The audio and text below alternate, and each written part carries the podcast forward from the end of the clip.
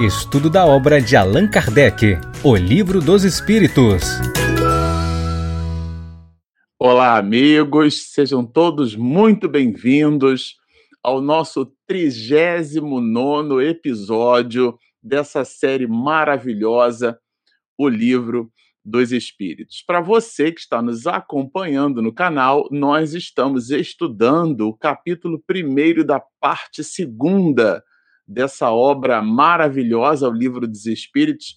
Vejam, até aqui nós já expedimos um caminho bem interessante, porque estudamos toda a introdução da obra. Aliás, antes da introdução, fizemos uma introdução, né, tá certo? Uma espécie de, pro, de proscênio digital, porque em quatro lives expedimos ali um resumo da biografia de Allan Kardec, mas depois penetramos nas 17 partes que compõem a introdução do Livro dos Espíritos, estudamos todos os capítulos que compreendem a parte primeira do Livro dos Espíritos, das causas primárias, é dali que Allan Kardec retira, é, inclusive, insumo para construir a última obra da codificação, que é o livro A Gênese, e agora estamos na parte segunda da obra, que tem 11 capítulos, estamos no primeiro desses 11 capítulos e estamos estudando aqui empolgadíssimos a escala espírita. Bom, como a gente costuma dizer aqui no nosso canal, o material fica gravado, fica registrado em formato de podcast, que é um trabalho aqui silencioso, sensacional de minha esposa Regina, né? Que ela realiza esse trabalho com muito carinho. Aliás, toda a produção audiovisual do canal, vocês sabem disso, é ela quem faz. E aqui, por uma coisa ou por outra, a gente sempre gosta de iniciar, mesmo sabendo que depois do ao vivo o material fica gravado ali, fica estático para quem puder e quem quiser assistir mais tarde, tanto em vídeo como em áudio. Por, por estarmos ao vivo, a gente gosta de iniciar as atividades, tem preferido ultimamente fazer isso, né? Iniciar com uma singela oração. Digamos assim, querido amigo do mais alto, Mestre Jesus, nosso irmão maior. Aqui estamos nós, Senhor, buscando elementos de sabedoria, buscando penetrar na letra, a fim de que em espírito possamos nos tornar vivificados para as dificuldades da vida que ora se apresentam a todos nós. Dá-nos, Senhor, no teu verbo magnânimo, que através dos teus prepostos de luz se fez pelo exemplo, pelos muitos livros, pelas letras que nos iluminam a todos, dá-nos, ó oh, Rabi, a condição de penetrarmos nestes mesmos elementos, a fim de que a reflexão individual possa produzir a melhora de nós mesmos. Por tudo isso, então, Abençoa-nos a jornada de estudar para melhor servir. Solicitamos que tu permaneças, Senhor, conosco, hoje, agora e sempre. Bom, vamos aqui iniciar as atividades. Eu vou colocar o compartilhamento aqui da tela. Vamos em frente. Aqui, hoje, a gente vai estudar, na verdade, os espíritos de segunda ordem, os bons espíritos. No episódio passado, é, nós estudávamos os espíritos de terceira ordem. De verdade, o que, que a gente fez? A gente entendeu aqui com Allan Kardec que ele fez uma espécie de taxonomia do mundo espiritual, né? Allan Kardec fez aqui um desdobramento brilhante. Ele fez uma divisão, uma classificação é, dos espíritos e quando a gente fala dois espíritos, não é algo assim agnóstico, né? É, é, estranho, indiferente, desconhecido de nós mesmos, né? Ah, aqui é a ideia é que se Allan Kardec fala dois espíritos, ele fala de nós, porque nós somos espíritas. Então, quando a gente analisa a escala espírita, nós estamos nos analisando na escala espírita. Essa é que é a ideia não são elementos de julgamento para a percepção do alheio. Ah, esse aí é um espírito de terceira ordem. Ah, esse é batedor, esse é zombeteiro, esse é malfeitor. como se nós nos colocássemos numa posição de juiz e ficássemos estabelecendo sentenças no sentido de avaliar o comportamento das outras pessoas, né? É claro que não é assim. Mas também cabe uma observação, e ele faz essa observação, Allan Kardec, no livro dos médios, que essas questões de 100 a 113, elas são fundamentais para aqueles de nós que estamos vinculados às reuniões mediúnicas. Então, quando a gente dialoga com o espírito, é muito importante a gente entender qual é a natureza desse espírito.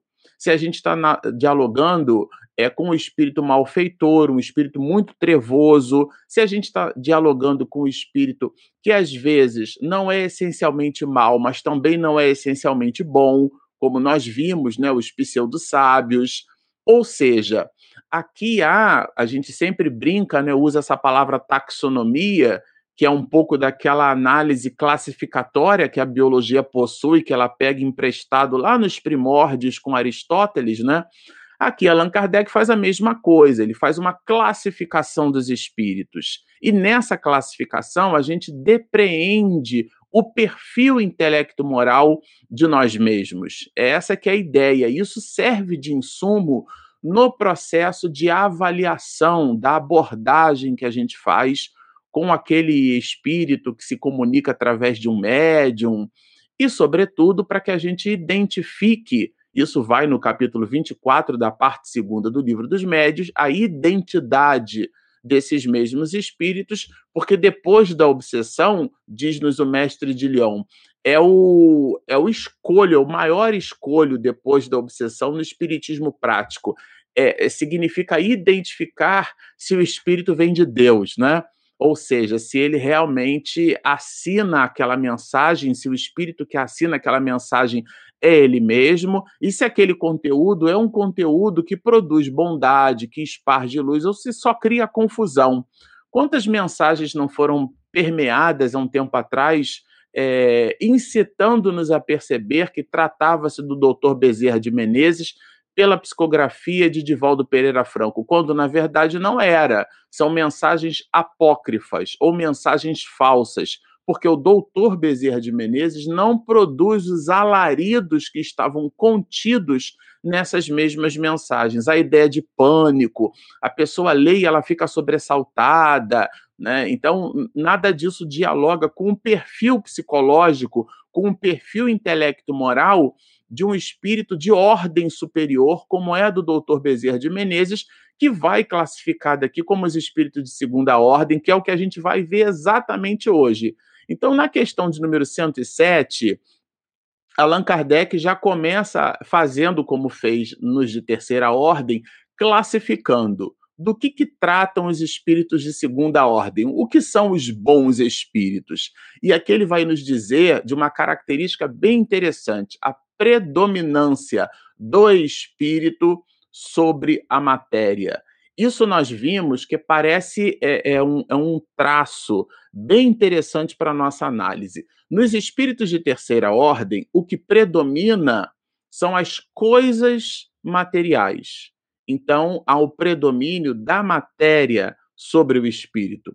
Aqui, nos espíritos de segunda ordem, o que predomina é o espírito, isto é, como ele diz mais adiante, é o desejo do bem, o desejo de ser bom, a compleição. Vejam que a palavra predomínio não significa uma relação absoluta. Se você tem uma, uma substância, por exemplo, uma mistura, né? Em química, a gente aprendeu isso, aquelas misturas heterogêneas e mistura homogênea, né? Então, se você pega, por exemplo, sal, coloca na água e mexe, aquilo vira uma mistura homogênea. Mas se você coloca azeite é, junto com a água, elas não se misturam, formam uma, o que, aquilo que a gente chama de mistura heterogênea. E você vai perceber na proporção, por exemplo, se você colocar 400 ml, né, 400 mililitros de, de água e 100 ml, portanto 100 mililitros de azeite, você terá 500 mililitros, sendo que 400 de água e 100 de óleo. Nessa análise, o que predomina é a água, mas não dá para dizer que, sem, que só tem água. Então, essa ideia do predomínio é uma informação muito interessante do ponto de vista da avaliação intelecto moral? Porque quando a gente diz que há predomínio, não significa que há uma relação absoluta de bondade. Isso vai ficar muito fortemente é, entendido por nós quando analisarmos os espíritos de classe e ordem primeira, que, é, que será o objeto da nossa próxima live. Mas aqui é bem interessante a gente guardar essa informação, porque ela é uma informação didática, ela é uma informação técnica, mas ao mesmo tempo muito relevante. A, a ideia do predomínio, né? Quando alguma coisa predomina, não significa que ela, ela ela preencha na sua completude, ela está, em essência, preenchendo a maior parte daquele todo, mas não significa que ela seja a unicidade do todo, né? Se é que eu estou me fazendo entender. Então, o espírito que tem predomínio de bondade não significa que ele ainda tenha traços de algo por se ajustar, porque se não o tivesse, seriam os espíritos puros de classe e ordem primeira. Então, é essa a distinção que faz Allan Kardec. E ele, inclusive, dentro dos espíritos de segunda ordem, dentro dos bons espíritos, ele vai perceber que há uma espécie de variação, de hierarquia, ao ponto dele nos dizer que os mais adiantados, opa, então é sinal que existem espíritos bons menos adiantados. Né? São informações que não estão escritas, mas estão escritas. Então, os mais adiantados, né, eles fazem o quê? Reúnem o saber, reúnem as qualidades morais. O que é que significa isso? Além do aprimoramento intelectual, também possuem o aprimoramento moral. É disso que trata essa expressão. Mas ele continua, ele vai dizer aqui mais adiante, ó, eu botei aqui em, em talvez o meu mouse esteja muito pequenininho para vocês, né? compreendem, isso aqui é bonito demais, né, gente? Compreendem Deus e o infinito e já gozam da felicidade dos bons. Vejam que existe um salto aqui, né, entre os espíritos de terceira ordem e os espíritos de segunda porque ele já com, compreender Deus é algo que a gente não tem nem noção do que é que está escrito aqui, tá certo? Então, os espíritos bons, quando a gente fala dos espíritos de segunda ordem, quando a gente se refere, por exemplo, ao doutor Bezerra de Menezes, a Bittencourt Sampaio, a esses espíritos assim que a gente sabe, Eurípides Barçanufo, tá certo? Então, esses espíritos, eles compreendem Deus e eles gozam da felicidade dos bons. Não gozam fel da felicidade dos perfeitos, mas da felicidade dos bons. E gozam no sentido de que usufruem, estão plenificados com um halo de bondade. Tudo em torno deles gira em torno de bondade. O olhar é o olhar de bondade. É aquela passagem é, de, de, de Jesus com os discípulos, né? É, se não me engano, está em Boa Nova, Humberto de Campos narra. Então, os discípulos passam um animal, um cachorro é, morto né, na estrada, à beira da estrada, em estado de putrefação. E, claro, exalava odores pútridos, né? aquela cena toda do animal é, em, em decomposição ali, a olhos vistos, né? E todo mundo que passava, nossa, né, mexia assim a mão, a gente fica imaginando a cena, né, para tentar dissipar ali o mau odor. E Jesus bate os olhos ali e diz assim: Nossa, que belos dentes tinha esse cão. Porque é o olhar de um espírito bom, ele é um olhar diferenciado. Às vezes, entre nós, a gente busca enxergar a malícia, a, a, a maledicência, a inveja, né, a avareza a gente identifica muito fortemente. Claro, eu não estou fazendo aqui apologia à não preocupação. Eu estou fazendo um, a construção de uma linha de raciocínio que vai disposta aqui, disposta essa linha de raciocínio na obra, da visão inicial, como eles gozam da felicidade dos bons, é como ele vai dizer mais adiante: o amor que os une lhes é fonte inefável de ventura. A gente não tem nem ideia do que é que isso significa.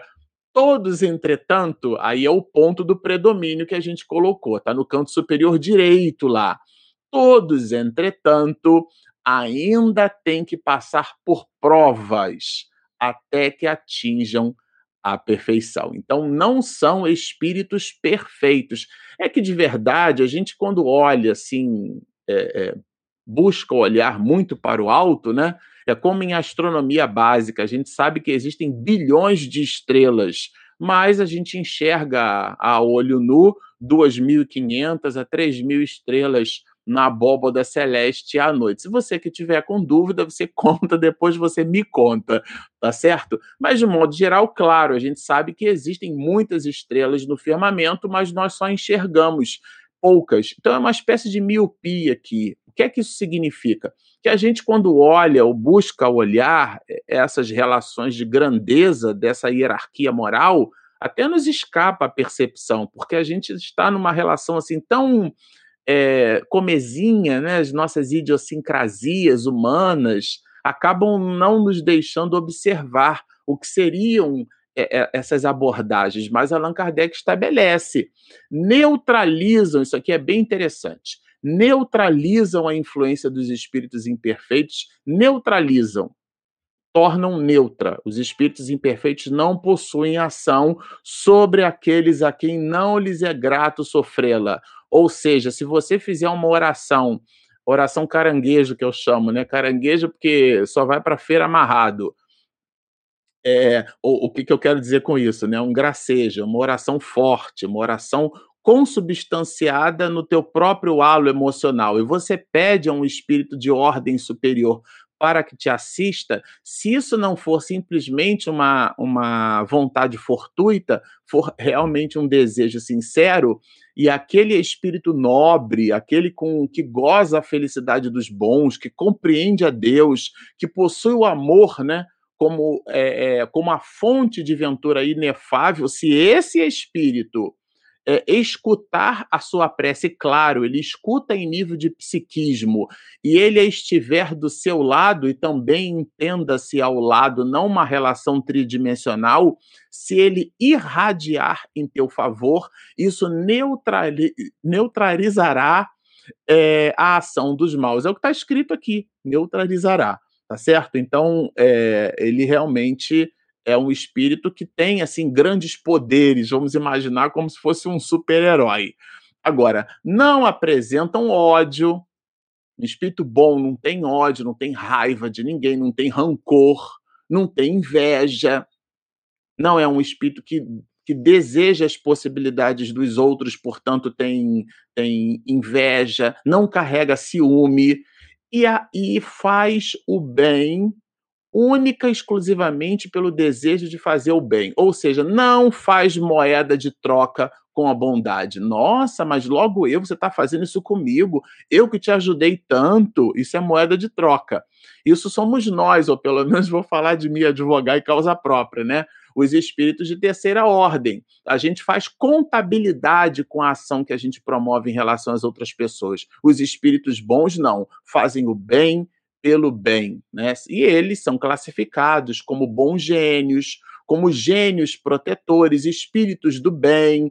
E Allan Kardec até vai dizer, numa certa perspectiva, que em função até do halo mitológico, a gente acaba confundindo esses espíritos é, que têm uma, uma compleição moral muito grande, realmente com anjos. Mas aqui ele faz uma divisão, né, que a gente gosta de chamar de taxonomia. Bom, como nós é, vimos as cinco classes dos espíritos de terceira ordem, agora ele vai apresentar as quatro classes dos espíritos de segunda ordem. A primeira delas, que é a quinta classe, são os espíritos benévolos.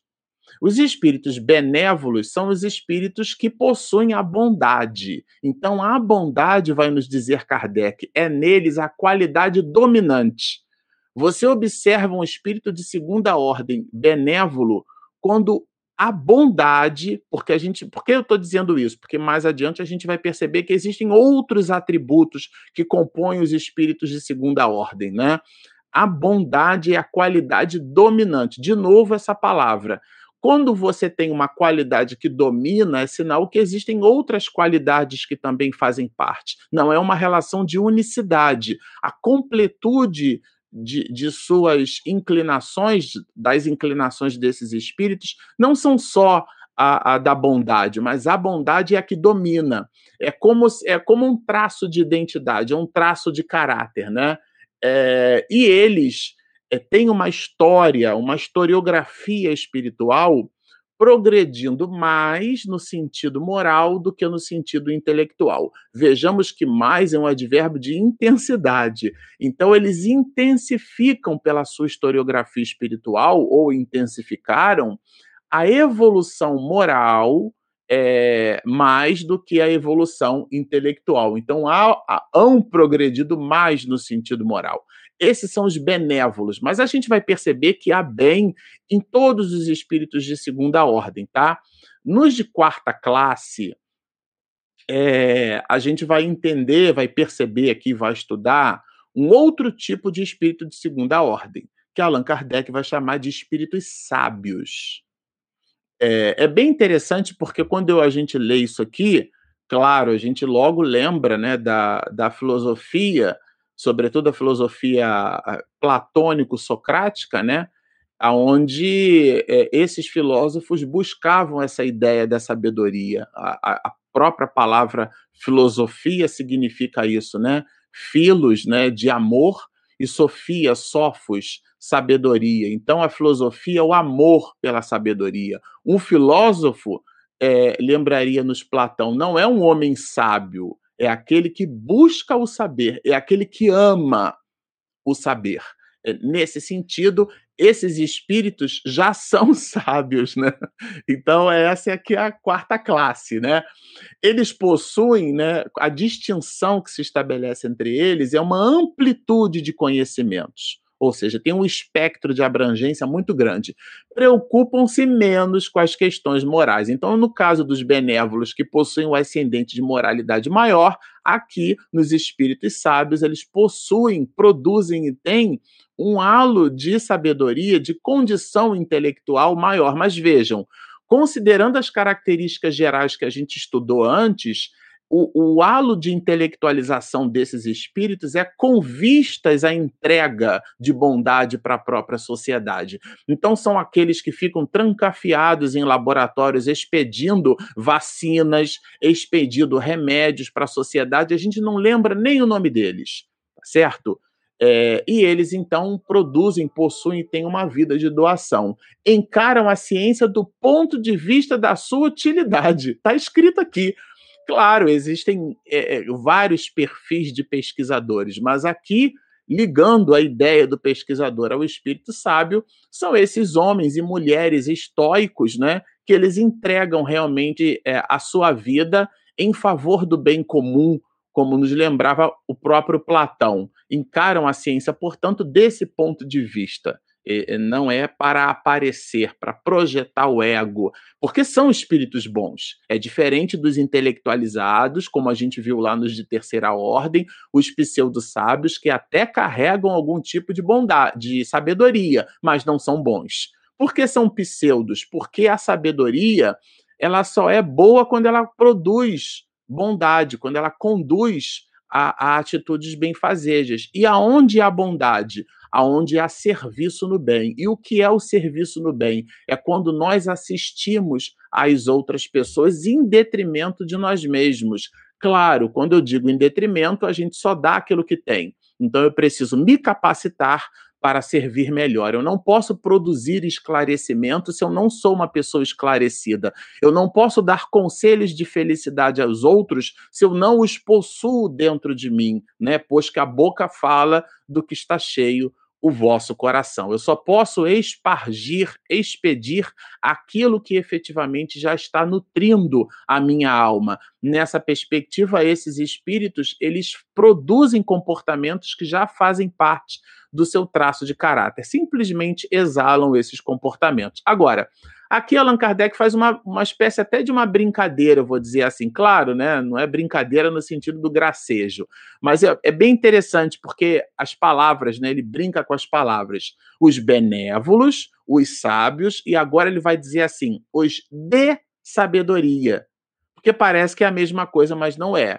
Então, ele vai dizer que nesses, os de sabedoria, as qualidades morais da ordem mais elevada são o que os caracteriza, eu vou repetir, da ordem mais ele, mais advérbio de intensidade, é aquilo que mais caracteriza, é o predomínio da bondade na atitude desses espíritos. Agora, não possuem conhecimentos é, ilimitados, mas são capazes de uma acuidade, de uma qualidade intelectual é, sem tamanho. E essa faculdade intelectual é, possibilita a esses espíritos de sabedoria um juízo de valor sobre questões complexas.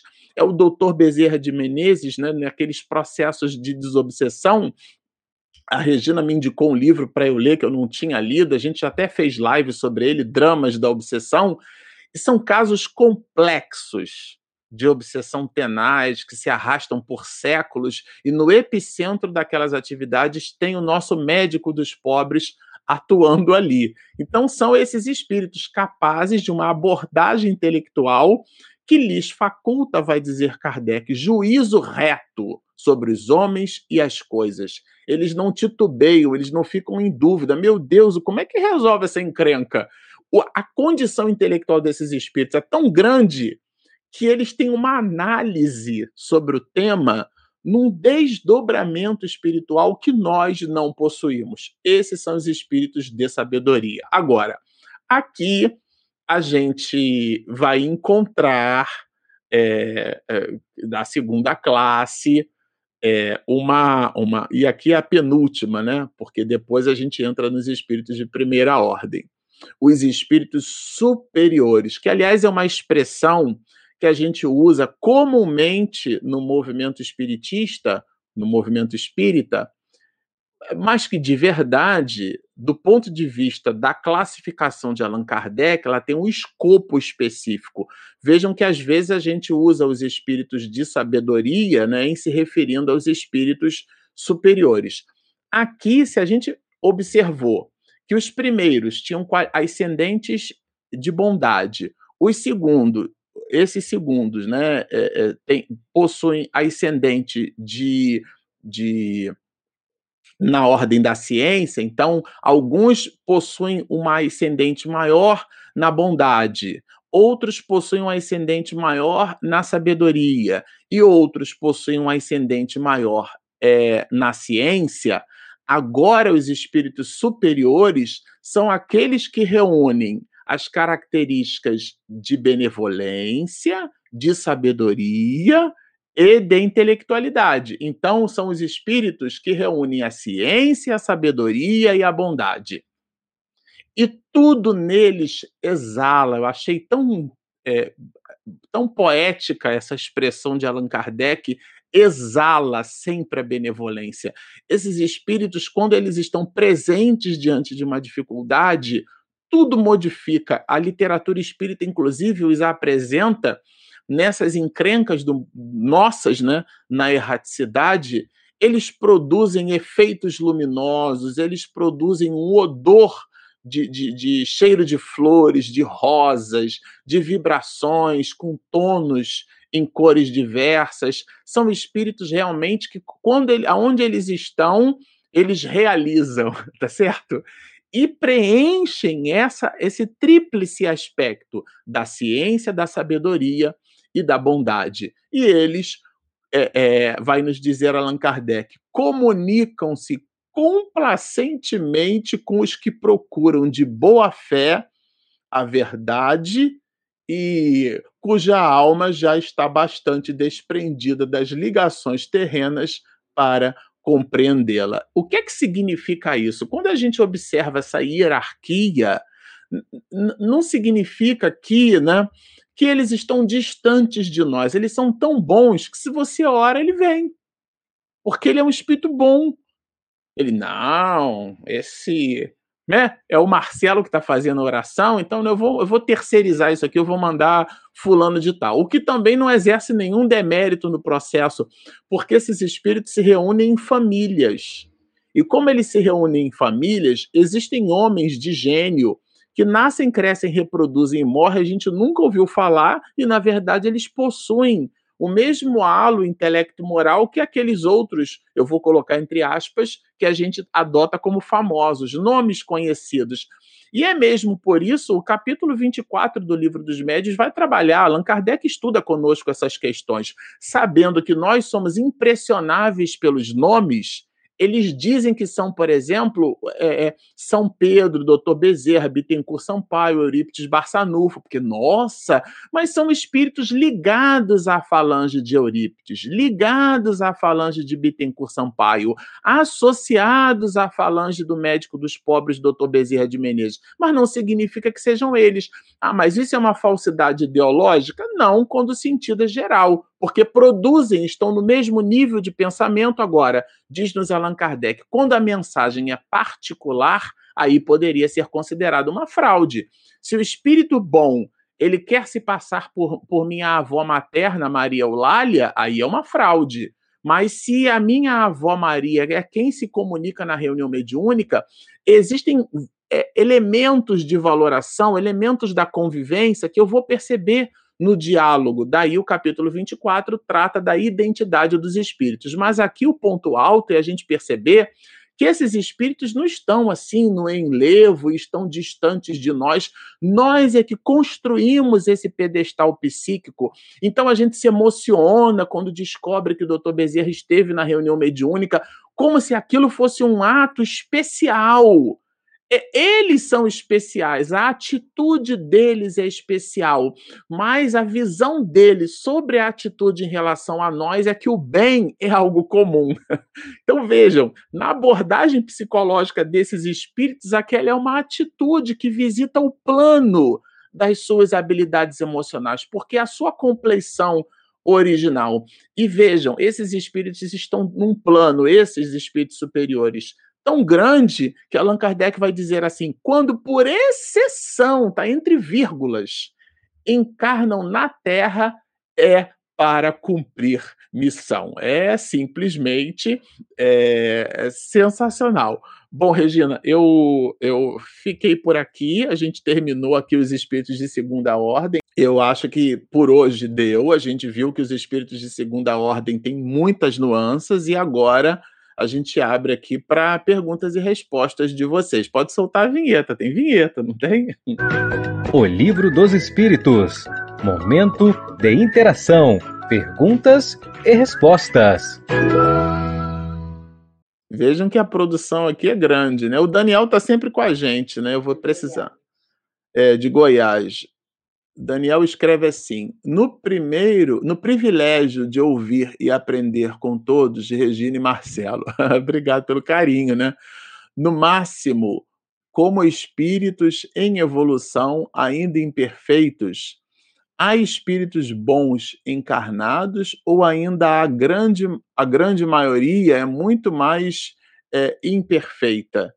Vejam, a sua pergunta é sensacional. De fato, o espírito perfeito a gente só vai ver no episódio seguinte. Esses espíritos bons não são espíritos perfeitos, são espíritos bons. Mas existe o predomínio das atitudes boas neles. E a gente acabou de ver assim os espíritos superiores, que eles reúnem bondade, eles reúnem intelectualidade, eles reúnem sabedoria, e eles estão entre nós e eles encarnam. São esses grandes homens de gênio que modificaram completamente a história da humanidade. A gente viu muitos deles aqui entre nós, né? Essas pessoas que escreveram o seu nome na história, que modificaram para melhor o curso na história da, da humanidade.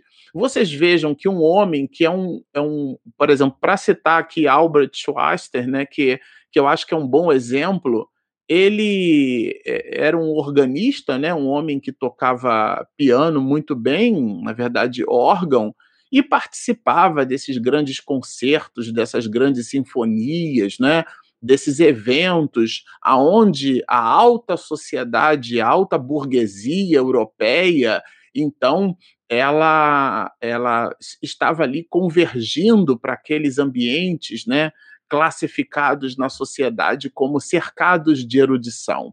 E era o que ele respirava, mas um dia à noite ele percebeu a miséria, foi tocado pela miséria das pessoas. E ele então abandona a capacidade sua, era um exímio pianista, estuda medicina e se enfia na África para cuidar dos pestosos.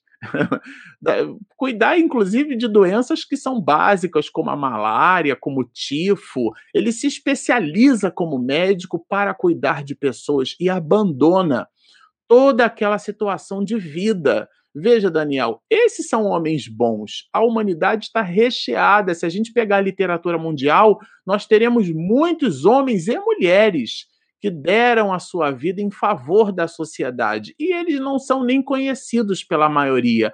No entanto, eles emprestaram a sua contribuição. São espíritos bons na sua classificação. Alguns são mais intelectualizados, outros são espíritos com uma, uma, um halo de bondade.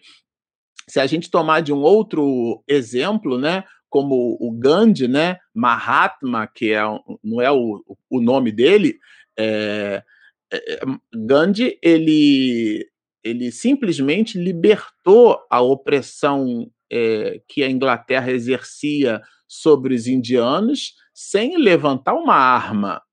A, a ideia da, da pacificação que Gandhi deixou impressa não pelo que ele falava, mas pela forma como ele se comportou diante daquele conflito, nossa, é, é, é, imprimiu na história da humanidade. E muitos outros homens, claro, possuíam as suas questões, possuíam as suas idiosincrasias humanas, né? Se a gente pegar, por exemplo, Martin Luther King, né?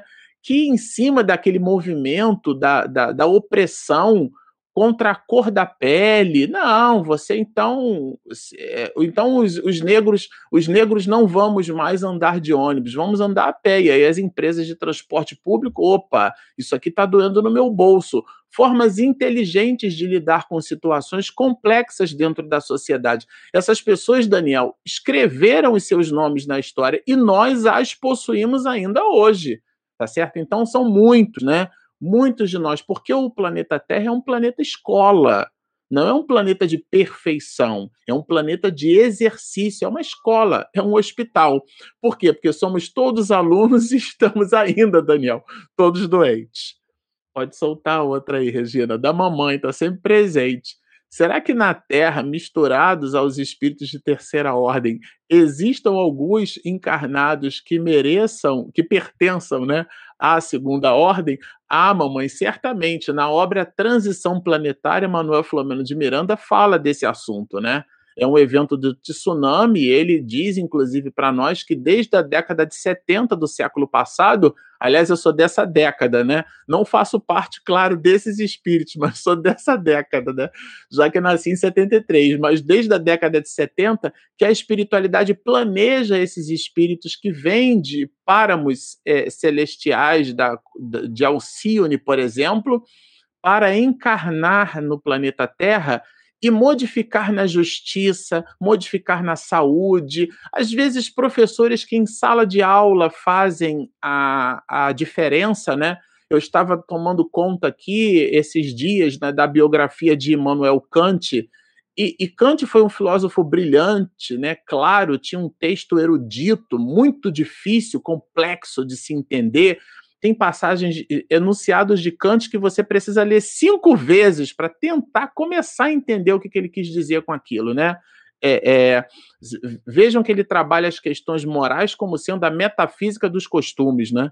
Então, é, é, mas por que, que eu estou falando dele? Porque ele era um homem que tinha características assim tão brilhantes, as pessoas diziam algumas e a gente não sabe exatamente o, aonde é lenda ou mito ou o que, que é verdade, mas o fato é que muitas pessoas elas ajustavam os seus relógios pelo horário em que Kant chegava na universidade e voltava da universidade. Aliás, ele é um ótimo exemplo, porque ele nasceu, cresceu, reproduziu e morreu, considerando os livros como halos de sua reprodução, no mesmo lugar, nunca saiu do espaço onde viveu. Foi um professor universitário brilhante e deixou livros que são os seus filhos, mas muita gente nunca ouviu falar em Emmanuel Kant né? É com I, né? Immanuel, não é Emanuel. Mas Kant, é, ele é, conta que a universidade que todo mundo queria disputar um espaço dentro da sala de aula para assistir às aulas de Kant. Ele era um homem afável, dócil, ele era um homem educado, extremamente educado, elegante no falar, e ele tinha hábitos assim que a, as suas refeições eram em, em, em horários muito específicos. E ele possuía o hábito de, à noite, reservar um instante para conversar com as pessoas eh, numa refeição à noite, e aquele espaço, aquele momento com Kant era disputadíssimo, assim como os instantes em sala de aula. São homens nobres que viveram. Quantos professores a gente não deve ter nos dias de hoje enfiados no sertão nordestino, enfiados na Amazônia, né? Eh, nós participávamos, Regina e nós, há muitos anos, é, de uma dessas reuniões brilhantes do Conselho Federativo Nacional da Federação Espírita Brasileira, e as pessoas diziam né, que pegavam barcos para tramitar por água aquele espaço brilhante ali do, do, do, do dos rios, né, do encontro dos rios, e eles visitavam é, é, aldeias, é, com, dialogavam com tribos indígenas, entregavam sandália para as crianças que andavam descalças e às vezes cortavam os pés para depois começar a falar de Jesus. Esse processo de evangelização silencioso existe nessas pessoas, quiçá não sejam muitas dessas espíritos de terceira ordem, sabe? Ou melhor, de segunda ordem, né, mãe? E a gente não sabe, né? Uma relação muito específica com Deus. A Rosemary pergunta assim: o espírito pode, é, o espírito pode nos causar tragédias, é, estamos mergulhados em leis, é, Rosemary. Há quem pense, né? Isso talvez seja uma herança que a gente construiu do paganismo, né? Que a gente ac acabou colocando muita coisa do paganismo dentro da própria Igreja Católica, essa visão do demônio, né? Que vem inclusive do grego, a visão do daimon, que era o que Platão dizia que uma voz, um espírito dizia para ele as coisas, a forma como ele deveria se comportar. E era um espírito amigo. E a gente acabou transformando isso na ideia do mal. E a gente chama o demônio, o diabo, o capeta, e essa relação dual entre o bem e o mal, colocando em forças externas algo que deve ser construído dentro de nós. No epicentro da análise espiritista não estão as causas exógenas Talvez esse seja um dos grandes brilhantismos no estudo da doutrina espírita, sabe, Rosemary? Que a gente entende que o rei, o protagonista do nosso sucesso não são as coisas de fora nos influenciando ao ponto de nos dominar. Nós somos os protagonistas da nossa própria história. Porque quando a gente coloca um espírito mau é, sendo responsável pela execução de, tra de tragédias, inconscientemente a gente está dizendo que nós estamos à mercê desses espíritos. E isso não é verdade. Esses espíritos agem conforme a lei. E se nós estivermos igualmente, e porque estamos mergulhados em leis, estaremos todos em consonância de uma lei maior. Mas se essa tragédia for o uso do alcoólico eu me inclinar para o uso do alcoólico, eu estarei me vinculando a esse espírito. Se essa tragédia for a maledicência, eu estarei vinculado a esse espírito. Se a tragédia for não respeitar os protocolos sanitários, que a sociedade mundial, através das autoridades de saúde, insistentemente é, colocam e a gente não respeita, certamente seremos agentes de tragédia. Então, o epicentro das tragédias, ela, esse epicentro está muito mais no nosso próprio comportamento do que propriamente naqueles espíritos que nos influenciam. Porque eles nos influenciam sim, mas eles não nos dominam. Nós somos os responsáveis pelas nossas atitudes. O Espiritismo nos ensina isso muito fortemente. Então, a ideia do espírito mal, a ideia da classificação dos espíritos, não nos dá ou não nos reserva, sabe, é, Rosemary, o direito da gente atribuir a eles os nossos insucessos a gente precisa tomar bastante cuidado com isso. É uma análise que a gente deve se permitir fazer, inclusive, porque senão a gente delega, terceiriza a nossa evolução espiritual. Ah, por que, que você está tão chateado hoje? Ah, porque a minha irmã, Ah, porque o meu tio, ah, porque o meu pai não devia ter falado isso para mim. Na verdade, não foi o que seu pai falou para você, é a forma como você recebeu o que ele disse. Porque as pessoas são o que são. E nós não somos a opinião dos outros, ou pelo menos não deveríamos ser, né? Aquele filme Clique onde o rapaz né, tinha um controle remoto que ele movimentava as coisas, ele modificava o cenário à sua volta, fazendo um fast forward, né, avançando determinadas etapas que ele não gostaria de participar delas. Então ele pulava etapas de aprendizado. Nós não podemos pular as nossas etapas de aprendizado. E uma grande etapa de aprendizado nossa é a habilidade que a gente deve construir em lidar com a opinião dos outros. Mamãe pergunta assim: como fica a população da Terra quando, é, quando do mundo de regeneração? Continuará sendo espíritos de segunda ordem? Aqui é um claro escuro, né, mãe? A, a, o livro dos espíritos, é, de um modo geral, nos ensina que o planeta evolui. Agora, claro, a constituição física do planeta, que faz um ajuste em torno de seu eixo, a gente sabe que a Terra hoje tem para mais de 12 movimentos, é, o, o, planeta como, como constituição física né, também cria os seus mecanismos de aprimoramento, não é estático, nada é estático no mundo. E nós vamos caminhando. O, o mundo de regeneração é um mundo onde há o predomínio da bondade mas os conflitos ainda existem, os problemas ainda existem, as dificuldades ainda existem, e à medida em que a gente vai sofisticando os nossos patamares de evolução, a gente vai deixando, eh, ou melhor, ampliando essas ordens, né? Então, a população do mundo de regeneração terá o predomínio maior de espíritos bons, porque a característica é, é aquele que quer se regenerar é aquele que já entendeu que precisa modificar as suas próprias atitudes e faz um esforço ingente, honesto, genuíno para sua me melhora. Ele não se falseia, ele não bota na conta dos outros. A pergunta brilhante da Rosemary não bota na conta do espírito. Ah, mas tem muito espírito mal no mundo, por isso que o mundo está assim. O que, que você faz para modificar o mundo onde você se encontra? Porque no final das contas, o progresso é individual, não é individual. As nossas relações com Deus são individuais. Claro, nós vivemos no mundo em sociedade, a gente acaba fazendo uma análise do ponto de vista mais, mais política, né, no sentido da polis, do homem na sociedade, que é uma palavra grega.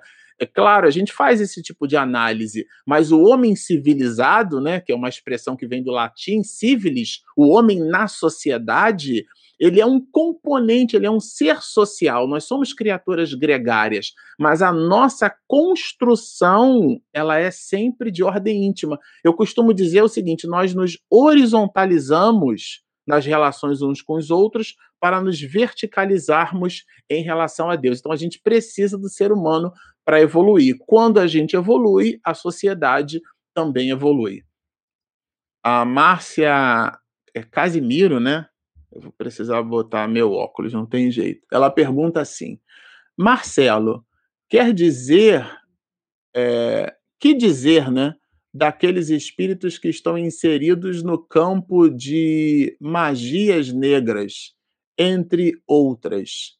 Sempre me questiono se há algo de benévolo ou somente coisas mais no sentido de prejudicar alguém. É, eu acho até interessante essa expressão que hoje ela está um pouco demodê, né?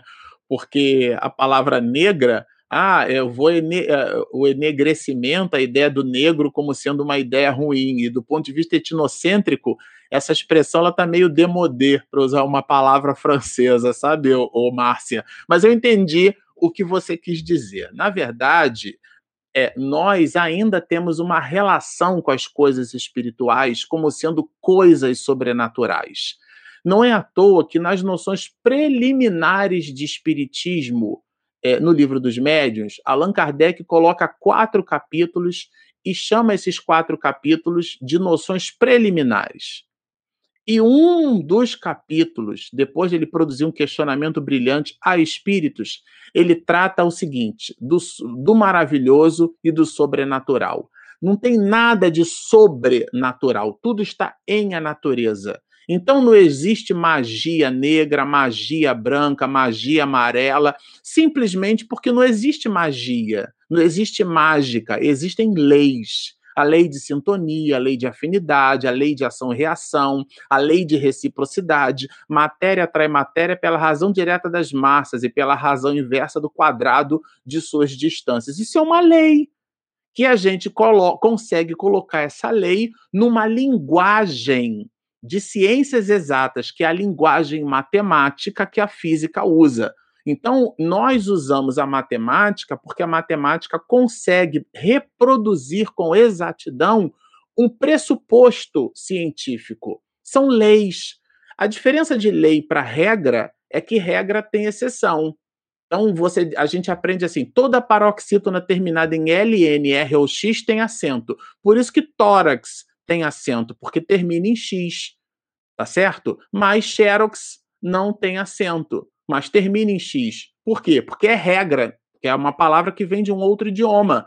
É regra, não é lei. Então a regra tem exceção, lei não. O que, que isso significa? É que esses espíritos que gravitam em torno dessas atividades que a gente classifica como magia negra, eles estão na infantilidade das mesmas percepções. Eles acham que são os agentes da lei, quando na verdade eles estão sob a égide de uma lei maior.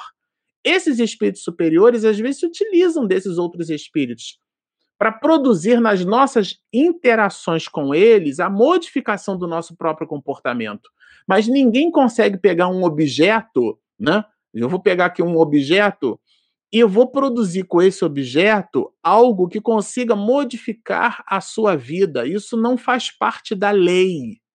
Então, é, é, aqueles de nós que ainda nos vinculamos a esses processos, a gente não entendeu nada nessa perspectiva. Isso se aplica, às vezes, a alguns, muitos de nós espíritas. A gente acha que reuniões de desobsessão resolvem problemas de desobsessão, quando, na verdade, a literatura espírita é unânime. Manuel Filomeno de Miranda é categórico. No epicentro da problemática é, obsessiva está o obsedado, está a pessoa se ela não modifica de comportamento, ela, ela não consegue alterar o seu tônus vibratório.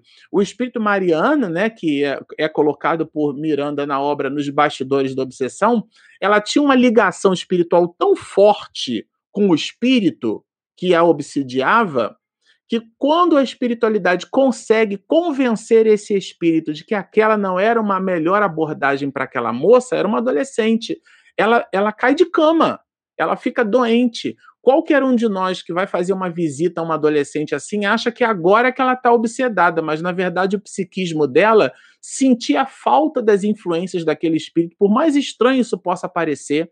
Então, quantas relações humanas né, é, é, existem é, onde as pessoas vivem umas com as outras, uma apanhando e a outra batendo, no íntimo daquelas relações, aquilo faz parte do ecossistema, por mais absurdo isso possa parecer, das necessidades. Claro que aquilo não representa uma necessidade, mas a pessoa acha que ela precisa, ela necessita daquilo. Então é essa ideia do alto amor. No, no, gravitando em torno de tudo isso, sabe, é, Márcia?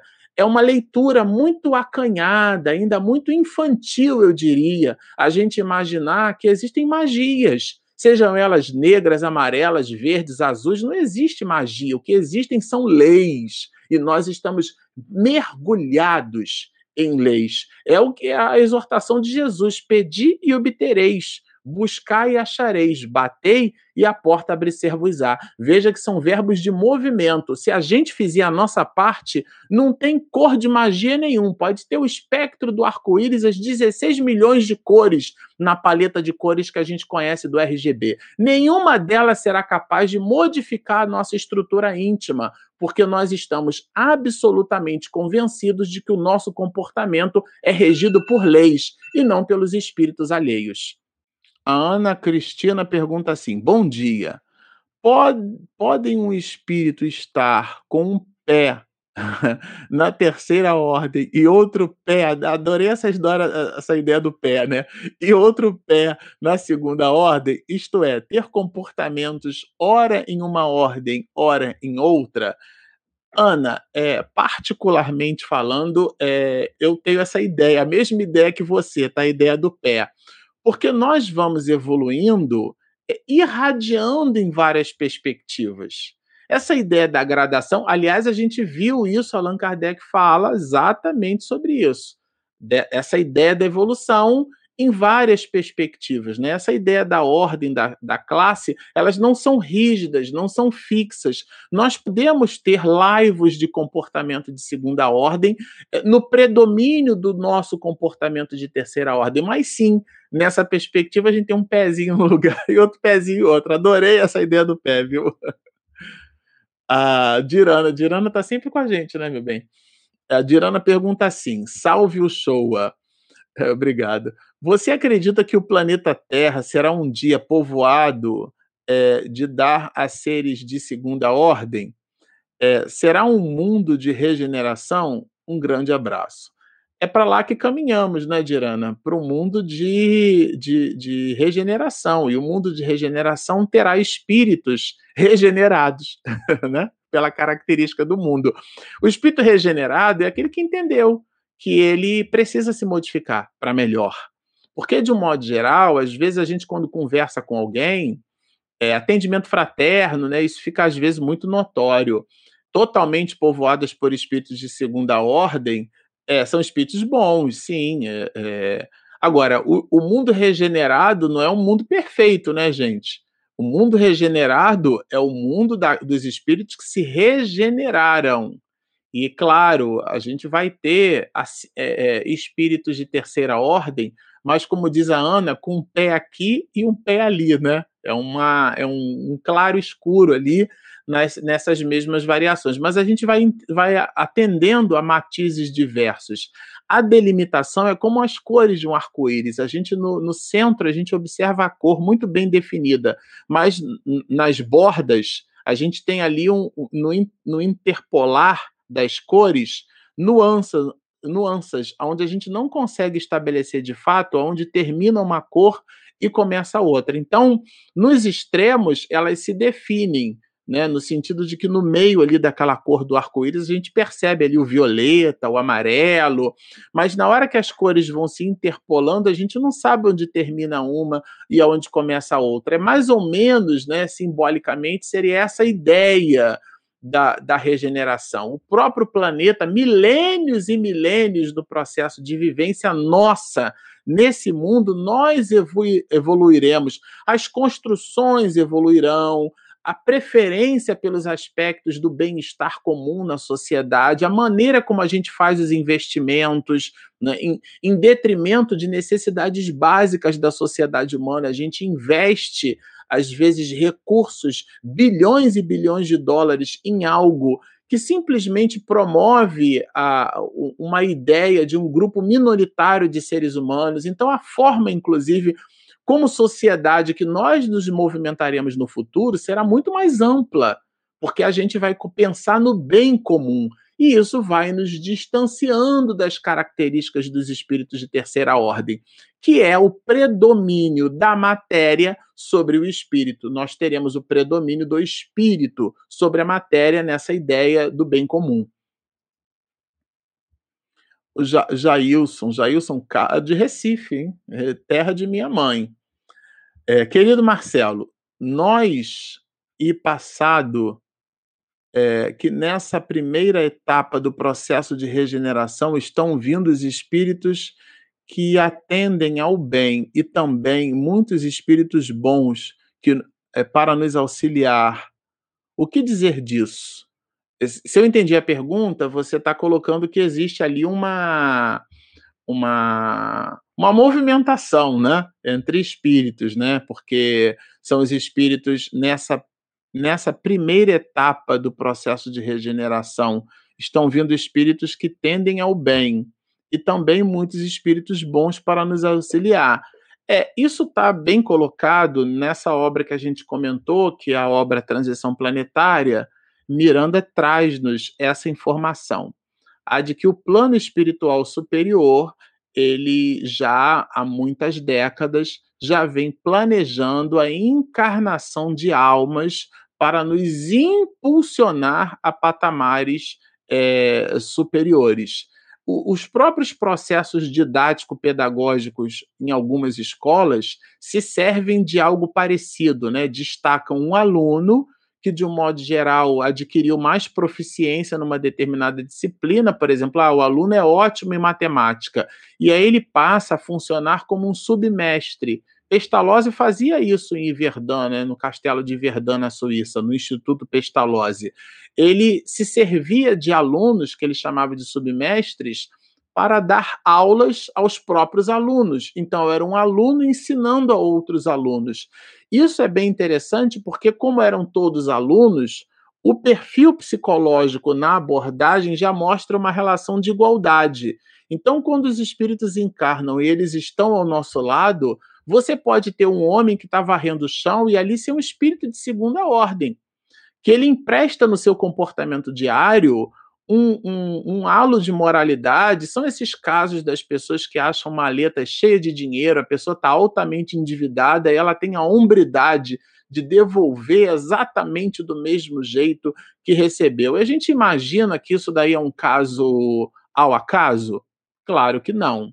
São exemplos do comportamento dessas almas nobres. É que a gente acha, às vezes, que, que a nobreza é, constitui é, construir orfanato e distribuir bolsa de alimento e dar assistência à humanidade, se nós formos capazes de educar os nossos filhos, como diz a Madre Teresa de Calcutá, se você quiser ajudar o mundo, ajude a sua família.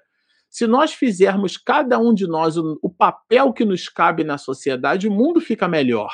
Desde não jogar papel no chão, porque o, assim como a limpeza pública urbana tem é, a obrigação de varrer para arrumar, para limpar, é, esse dever é deles, nós temos a obrigação, como criatura civilizada, de manter aquilo que está limpo.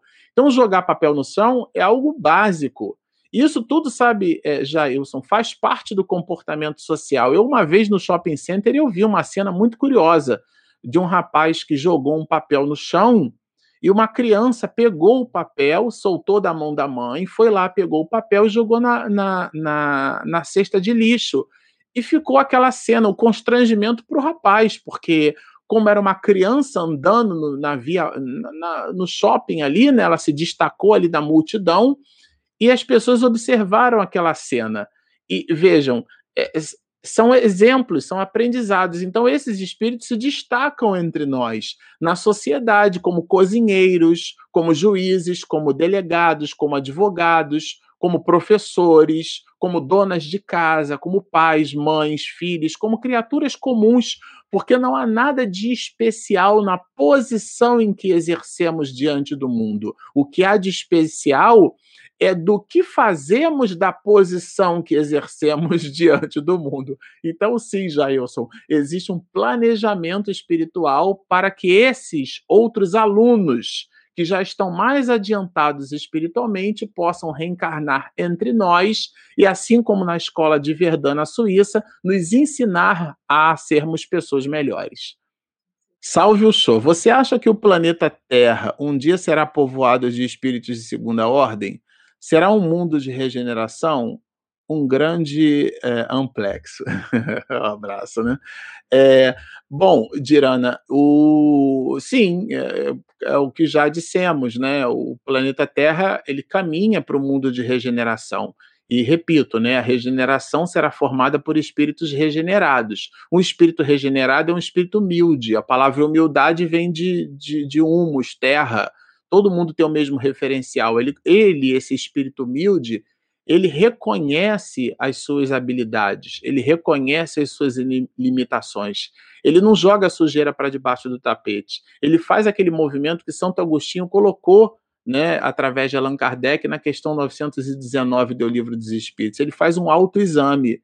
Ele percebe que não é tão bom quanto ele vende para os outros que é que ele não é tão honesto para com a sociedade do jeito em que, em nível de psiquismo, ele deve ser para consigo mesmo. Ele faz um balanço, ele busca verdadeiramente se regenerar. E, e, essa é a característica dos espíritos que pertencem ao mundo de regeneração. E claro, quando a gente busca com afinco a regeneração, a gente melhora, porque faz parte da lei. Clóvis, o Clóvis também está sempre entre a gente, né? Espíritos bons, quando reencarnados, teriam expiações a cumprir ou somente reencarnam para provas? É, de um modo geral, a expiação, o conceito de expiação, Clóvis, que está descrito na questão 132 do Livro dos Espíritos, a partir dali, por exemplo, né? na parte segunda, que é inclusive a parte que a gente está estudando agora. Esse é só o primeiro de 11 capítulos da segunda parte. Mas a gente vai aprender que expiar é reparar uma falta. Espiar é isso. Espiar não é receber punição de Deus. Ah, você fez, agora você vai ter que pagar. Essa visão contábil, né, que a gente acaba construindo, porque na palavra existe uma relação conceitual na palavra. E às vezes a gente emprega uma terminologia que não exprime o conceito, igual dharma, karma, ah, o karma da outra vida. Essa expressão em sânscrito tem um outro significado, até porque em sânscrito a ideia é a gente romper o processo cíclico reencarnatório, portanto, não reencarnar nunca mais. E a ideia do reencarnar nunca mais, até Jesus Cristo, que, que é perfeito, já está perfeito, encarnou entre nós, tá certo? Então, essa visão do, do karma e do dharma ela não dialoga positivamente com a ideia que a doutrina espírita apresenta nos mecanismos da reencarnação. A mesma coisa em relação à expiação. Expiar é a reparação. Ora, se ele já é um espírito bom e na sua historiografia ele já se despojou dessas querelas, porque o predomínio dele é o predomínio da bondade, ele não tem o que reparar. Agora, quando ele mergulha num corpo de carne, como Emmanuel vai trazer na obra Renúncia, né, o espírito Alcione, não tinha a menor necessidade de estar naquela confusão, vamos dizer assim, né, que ela se meteu. E o, e o orientador espiritual diz assim: olha, cuidado para você não, não, não se engajar com compromissos da lei. E vejam que trata-se de um espírito de uma envergadura espiritual superior. Então, não, não confundir, sabe, Clóvis, prova com expiação. A obra que eu super recomendo a leitura, né, o livro Renúncia, ele trata justamente desse comportamento desse espírito magnânimo, que passou por muitas provas, como a gente diz no popular, comeu o pão que o diabo amassou. Ela passou por situações para soerguer os seus, inclusive um amor espiritual que ela possuía, né? Mas não tinha vou colocar entre aspas, a necessidade de passar por aquilo. Não era uma expiação daquele espírito, mas porque mergulhou num corpo de carne, estava assim suscetível às dificuldades de uma vida num corpo de carne, portanto, passava por provas. Mas os espíritos bons, quando encarnam entre nós, passam por provas, por quê? Porque passam pela nossa desconfiança, nós não acreditamos nele. Jesus Cristo esteve entre nós, viveu entre os judeus e não foi nem admitido como Messias pelos próprios judeus. Tá certo? Então, é, nós temos vários exemplos nessa natureza. Então, os espíritos bons que encarnam passam sim por situações difíceis. Jesus foi crucificado quer situação mais difícil do que essa, e no entanto não tinha a menor necessidade de passar por isso, mas não expiou nada, porque já era um espírito perfeito. Nessa, é, salvaguardadas aí as devidas proporções, os espíritos que já conquistaram esse halo de bondade não têm que espiar faltas, porque agora eles já estão num outro nível, eles já estão no nível de construir para doar e não de reparar as faltas que cometeram lá atrás. Espero ter respondido. A Dilva pergunta assim: é, maravilhoso, é, maravilhosa live, né, Marcelo e Regina? É, neste cenário pandêmico do Brasil atual, onde há embates de várias pessoas com opiniões equivocadas, seremos é, maioria de espíritos maus? é uma reflexão, né, é, Dilva? De verdade, aonde há bondade, aonde há o, a percepção da genuína atitude em favor dos outros. Então é só a gente se perceber. Será que o diálogo que a gente observa conflitante na sociedade brasileira e mundial nos dias de hoje, em relação às questões da pandemia, elas objetivam o bem-estar comum? O interesse das pessoas é realmente o bem-estar social? E como são questões muito subjetivas, sabe, Dilva? Por que são subjetivas? A gente aprende em filosofia que se você analisa uma cadeira, você analisa um objeto. Tá certo? O objeto é o que é. E cada um de nós pode valorar o objeto da nossa forma, mas a valoração é objetiva, porque diz respeito ao objeto. A forma como eu enxergo o objeto não modifica o objeto. O que modifica é a minha forma de ver o objeto mas o objeto é ele mesmo. Então a gente chama esse tipo de avaliação de avaliação objetiva, porque fala do objeto. Mas a minha percepção sobre o objeto é minha, é individual, é do sujeito, portanto é uma avaliação subjetiva. O que, que eu quero dizer com tudo isso? Pode parecer às vezes confuso filosoficamente, né? Mas a, a opinião das pessoas, o ponto de vista é a vista de um ponto. Cada um de nós valora as coisas de acordo com o que possui no íntimo. A gente não tem condição de avaliar se aquela pessoa que se posiciona desse ou daquele jeito tem genuinamente a, a intenção de entregar o seu melhor para a sociedade mundial. Essa é uma relação da criatura com Deus. Como nós não viemos ao mundo para funcionarmos como juízes da vida alheia, nós devemos aprender da forma sábia, que é com as dificuldades dos outros. Então a gente percebe uma situação difícil, entende aquilo que o evangelho nos pede como comportamento e pensa assim: hum, eu acho que agir desse jeito aí não traz benefício para mim, não, sabe? É, é, é, nesse sentido, a gente aproveita melhor as lições do evangelho, sabe, Dilva? Senão a gente resvala por uma linha de raciocínio aonde a gente toma o conhecimento que deveria nos libertar e usa esse conhecimento para funcionarmos como policiais do evangelho, fiscalizando o comportamento dos outros e, sobretudo, classificando-os como espíritos maus, espíritos trevosos, espíritos é, maledicentes, né? Quando de verdade esse tipo de acuidade ele se presta muito mais à nossa própria evolução do que propriamente ao juízo de valor sobre a vida dos outros. A Cláudia Marra. De que maneira atrair esses bons espíritos para perto de nós? Ah, ô Cláudia, a literatura espírita é categórica na ação do bem. Todas as vezes que a gente atrai os bons espíritos é porque estamos com atitudes e atividades benfazejas eles criam gosto por nós. É, então, uma forma. E como é que a gente atrai bons espíritos? Com atitudes comezinhas no dia a dia, né? quando a gente se empenha em, em agradar os familiares, quando agora está todo mundo recluso em casa por conta da pandemia ainda, não é? quando a gente se permite desafios diários de assistência a uns aos outros, né? Então, aqui em casa, por exemplo, cada um se movimenta de um jeito, um faz a comida, o outro lava, o outro arruma, o outro tira o lixo, o outro faz isso. E, e a gente divide as atividades para que não fique pesado para ninguém. Quando a gente faz isso, nós produzimos atitudes benfazejas e isso agrada aos bons espíritos. Agora, quando a gente se é, busca é, ligar para as pessoas e reclamar dos políticos, reclamar, quando a nossa postura é uma postura muito de reclamação, e de fato a atitude que a gente entrega para a sociedade é nenhuma.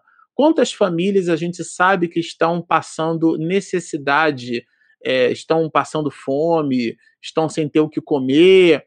Quem já reservou uma cesta básica por mês para uma dessas famílias? Tem aplicativo de cartão de crédito que deixa a gente fazer isso instantaneamente, dá o, o, o, o recurso, né? E, e, e para essas entidades, para essas ONGs, para essas OCIPs, ou então na nossa casa espírita, quem faz bordado, tricô, crochê, que faz máscara a, e, e estuda para ver qual é o tipo de tecido que de fato faz a proteção, se é que dá para fazer, ah, se eu não posso fazer, eu posso comprar e doar qual é a nossa movimentação, o nosso entregável para a sociedade. E veja, a tese não é minha. A tese de Jesus, pelas obras vos reconhecereis. Não é pelo que a gente fala, é pelo que a gente faz que determina o que a gente é. E quando a gente faz, é Cláudia, nós atraímos os bons espíritos. E o que é sensacional, sem fazer propaganda. Tiago pergunta, Tiago Borges, o líder de uma comunidade representa o nível dessa, dessa sociedade? É, eu, eu, super recomendaria, Tiago, porque essa pergunta que você faz, ela na verdade seria o exame de uma obra de Platão, chama-se A República, e também da terceira quarta parte do livro dos Espíritos, onde Allan Kardec apresenta a, a lei de sociedade. Né? De um modo geral, é, do ponto de vista democrático, nós é, colocamos para nos representar as pessoas que genuinamente entendemos serem as mais adequadas nesse mistério. Então, por exemplo, se eu recolho porções de miligrama por decilitro do meu sangue, levo aquilo para um laboratório de análises clínicas, eu, a, o laboratório será capaz de, de expedir um hemograma completo meu eu, sem precisar olhar os quase 5 litros de sangue que eu tenho no corpo. Entende? Então, de um modo geral, é uma amostra. Né? Agora, não significa que a amostra, que a parte do todo seja o todo. Então, quando é, nós nos, avaliamos uns aos outros, a gente incorre, Tiago, exatamente no que eu acabei de dizer. A gente estabelece a objetividade na subjetividade. Porque a avaliação de um sujeito ela é subjetiva, ela diz respeito aos elementos intrínsecos daquele sujeito. É, Pedro, por exemplo, negou Jesus e, no entanto, foi o responsável por é, construir a primeira igreja do planeta. A igreja Casa do Caminho, também conhecida como Igreja de Jerusalém. Foi a Pedro que Jesus deu essa incumbência o, o grande maior assassino de cristãos, que foi Paulo de Tarso, foi o responsável pela difusão do evangelho em todo o Oriente. Ele divulgava o evangelho para quem não era judeu, para toda a gente. Daí a ideia nessa expressão apóstolo dos gentios. Porque ele falava de Jesus para todo mundo, para romano, para grego, tá certo? É, quem, vi, quem respirava o, o, o movimento helênico do ponto de vista greco-romano, aquela visão politeísta dos romanos e dos gregos, os muitos deuses, né? É, Paulo de Tarso não queria saber, ele queria falar de Jesus. Mas se nós olhássemos para a fotografia do comportamento de, de, de Paulo de Tarso naquele momento, ou se olhássemos para a fotografia na, na fotografia de, por exemplo, de, tanto de Paulo como de Pedro, é, a gente vai perceber que, que essas pessoas elas não são uma foto, elas são um filme. Nós não temos uma relação estática. Aliás, o Espiritismo trabalha esse conceito. Nós somos criaturas é, que vivemos para progredir. Então, todos nós pro progrediremos. Nós não somos um, uma foto, repito, nós somos um filme, nós somos dinâmicos. Às vezes a gente analisa um familiar, analisa um político, analisa um, um, um, um catedrático numa determinada posição de sua vida. E a gente ficou com aquela posição, guardou no nosso íntimo, mas a pessoa já, já deixou aquilo para frente, para trás, melhor dizendo, né? E, e, foi o que aconteceu com Pedro, foi o que aconteceu com Paulo de Tarso. Quiçá não pode ser o que aconteça com muitos daqueles que nós rotulamos. O ponto analítico aqui é, às vezes, a gente usa o conhecimento espírita muito mais para rotular as pessoas do que para nós entregarmos o que de fato a gente pretende ou precisa com aquilo que a gente é, é, para nossa evolução. Os espíritos maus produzem ações mais. Só que os espíritos maus não são eternamente maus. Nada é eternamente mal. Heráclito de Éfeso vai dizer que a única coisa permanente no universo é a mudança. Tudo muda, né? Hã? Isso, Regina está me lembrando aqui que o Paulo de Tarso se arrependeu. Aliás, a palavra arrependimento, né, pegando Santo Agostinho, é a mudança de comportamento. Então, nós não podemos é, estabelecer uma relação é, fotográfica das pessoas. Elas são filmes e não fotos. Antônio Carlos, pode um espírito que já atingiu uma evolução voltar a ser espírito inferior? De jeito nenhum. O espírito não retrograda. Agora, não confundir, Antônio, a posição social de um espírito com a valoração intelecto-moral desse espírito, como alguém que numa existência encarna e trabalha, por exemplo, como engenheiro químico como um cientista, e, numa, e na encarnação seguinte ele vai viver num lugar onde ele não aprende a ler e a escrever, né? E, e vive uma vida como analfabeto. Ou então, aquilo que comentávamos em lives anteriores, o analfabeto funcional, que carrega aí mais de 40 milhões é, é, de seres humanos, né?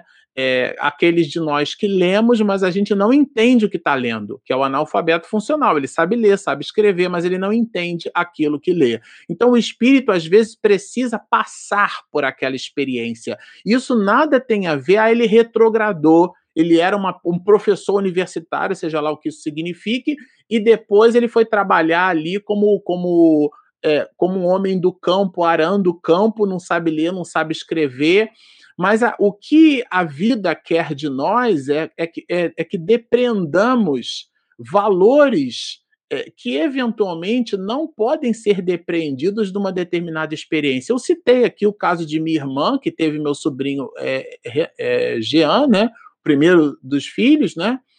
E quando o Jean começou ali no processo de aleitamento materno, a Denise sentia dores terríveis, né? Da criança fazendo aquela sucção, o, o, o mamilo cheio de terminações nervosas, e aquilo dava dores, né? E ela fechava os olhos, o que poderia ser para muitos, né, uma cena linda, que depois, claro, se transformou sim numa cena linda, mas ela precisou investir ali.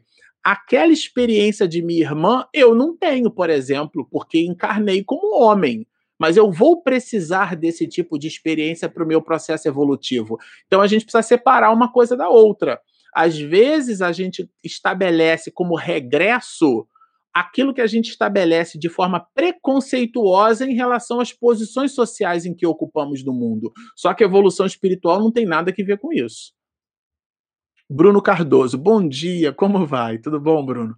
É, vejo diversos livros na sua estante. Gostaria de saber, após a leitura de Allan, de Allan algumas boas indicações de complementos de livros de Kardec. Um grande abraço. É, Bruno, são livros que a gente já leu, né? Eu e minha esposa aqui. É, particularmente falando, de uns tempos para cá, a gente tem tomado Manuel Filomeno de Miranda como sendo o nosso professor, né? Ele é o espírito que a gente tem se servido das suas possibilidades para poder estudar e, sobretudo, o, os, os, fenômenos né, do, do, da mediunidade. Então, se você for iniciante do Espiritismo, Bruno, eu recomendo a obra O que é o Espiritismo. A recomendação não é minha, a recomendação ela é de Allan Kardec, né? É, além de Kardec, Regina está me reforçando aqui, não é isso? Ah, sim, é o livro Renúncia de Emmanuel, é um, é um bom livro. É, o, o, na verdade, toda a série ro, é, romanceada de Emmanuel, né? Há dois mil anos, que é o primeiro livro, é, 50 anos depois, o próprio livro Renúncia, que a gente citou aqui. E se você já tiver visitado. É, aí a Regina está me lembrando, Paulo Estevão, Nosso Lar, qual mais, amor? Iniciante, senão você vai dar livro de obsessão para quem está começando. Ah, ela está me lembrando. Se você for iniciante, eu, estou, eu estaria indicando livros sobre obsessão e aí não faz muito sentido para você nesse primeiro momento. Então, já tem um volume grande, né? Nosso Lar, que é o primeiro, né, de, da, do volume de, de obras literárias expedidas nessa direção, A Vida no Mundo Maior, né, de, de André Luiz, e também os romances de Emmanuel. São ótimas portas de entrada para o estudo do mundo espiritual, tá? É, a Regina está me lembrando que tem mais perguntas, mas o nosso tempo acabou. A gente já está com uma hora e meia de live. Mas guardem as perguntas de vocês para que a gente estude juntos aqui no próximo episódio, que a gente vai trabalhar aqui os espíritos de classe e ordem única, né? É realmente sensacional, fechando aí é, esse bloco. Bom, sempre ao final que a gente termina a nossa live, a gente gosta de, de dizer que se você nos assistiu até aqui, gostou do que ouviu, mas ainda não se inscreveu, a gente pede para que você clique ali embaixo, inscreva-se, do lado tem o sininho para receber as notificações. E uma coisa muito importante, muito importante, clica no joinha, porque ajuda o motor do YouTube a nos encontrar para as outras pessoas. Na verdade, não é nos encontrar, né, a mim e a Regina, é o conteúdo que a gente vai aqui trabalhando. Isso ajuda a divulgar espiritismo. Então, a gente gosta de fazer esse convite para reforçar aqui a ideia né, desse filho que está crescendo, que é o projeto Espiritismo e Mediunidade. Para nós nos despedirmos, a gente vai encerrar as atividades da live da manhã de hoje com uma singela oração. Digamos assim: muito obrigado, Senhor, pela oportunidade do estudo, das reflexões, da letra, que se transformando em verbo, nos indica a direção a seguir. Abençoa-nos na nossa iniciativa de buscar o que há de melhor em nós mesmos, com vistas ao nosso próprio aprimoramento moral. Dá-nos, Senhor, a resistência necessária para suportar as agruras do mundo, suportando a nós mesmos. E abençoa-nos a iniciativa bendita da busca pelo oxigênio supremo que tanto desejamos respirar. O bom ar do ânimo que tu nos deixou há mais de dois mil anos e que ainda como brisa leve perpassa por todos nós. Imaginando as benesses que tu nos dás, planificando e reverenciando o nome de Deus, nosso Pai, nós te suplicamos, Senhor, que tu permaneças conosco, hoje, agora e sempre.